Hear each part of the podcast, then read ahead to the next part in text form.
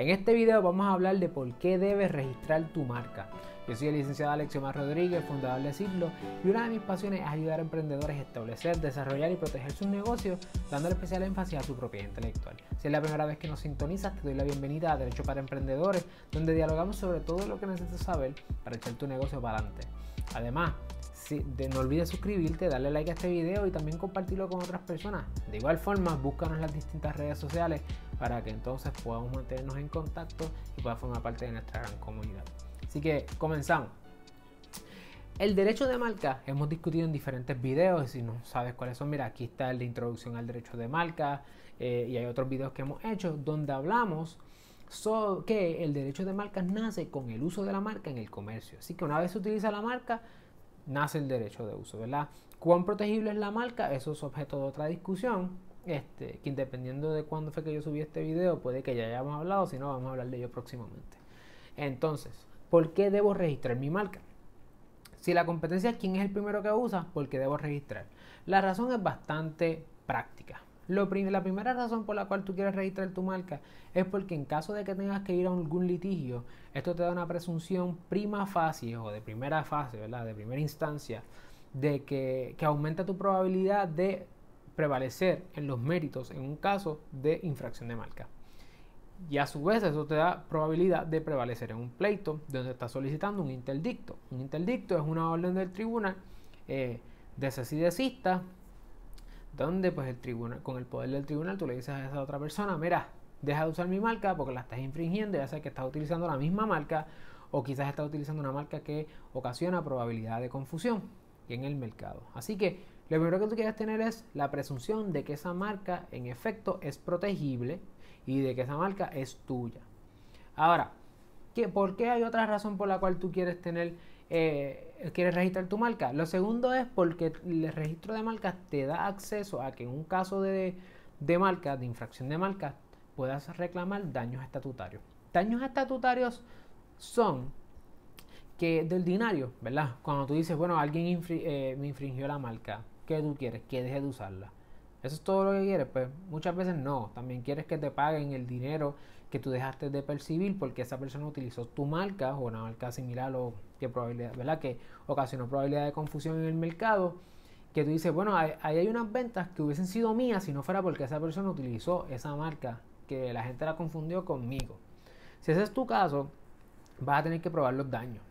¿Verdad? Van a tener que pasar factura y hacer un discovery, que es un proceso de descubrimiento de prueba que puede ser bastante caro en abogado. Ahora, si tienes la marca registrada, tienes acceso a daños estatutarios. Y el artículo 26 de la ley de marca de Puerto Rico dice que los daños estatutarios se podrán fijar en una cuantía no menor de 750 dólares ni mayor de 30 mil por violación, según el tribunal lo considere justo. Por lo tanto, tienes un rango donde si eres un titular registral de una marca, es decir, tu marca está registrada, podrías tener acceso a este remedio también. Ahora, hay una tercera razón por la cual quieres entonces también tener tu registro de marca. Es porque también tendrías acceso a costas y honorarios de abogado. El artículo 26 de la Ley de Marcas de Puerto Rico dice que en el caso de si se resuelva a favor del titular registral, eres tú quien tienes título sobre una marca porque la registraste, el tribunal puede fijar la cuantía de las costas, honorarios y gastos del pleito a tu favor. Por lo tanto, hay tres razones ¿verdad? bien prácticas por las cuales tú quieres tener tu marca registrada. La primera, tienes una presunción prima facie de que, de que la marca es tuya, de que la marca es protegible y por lo tanto aumenta tu probabilidad de prevalecer en los, en el, los méritos del caso y a su vez aumenta tu probabilidad de tener el remedio de interdicto y de un interdicto preliminar. Es decir, no, mm, podría ser que no tengamos que escuchar ni a la otra parte luego que tú haces la demanda solicitando el interdicto, sino que con tu presentación y buena prueba, ¿verdad? Hay muchos elementos a considerar, pero es posible que tengas ese interdicto preliminar y eventualmente permanente.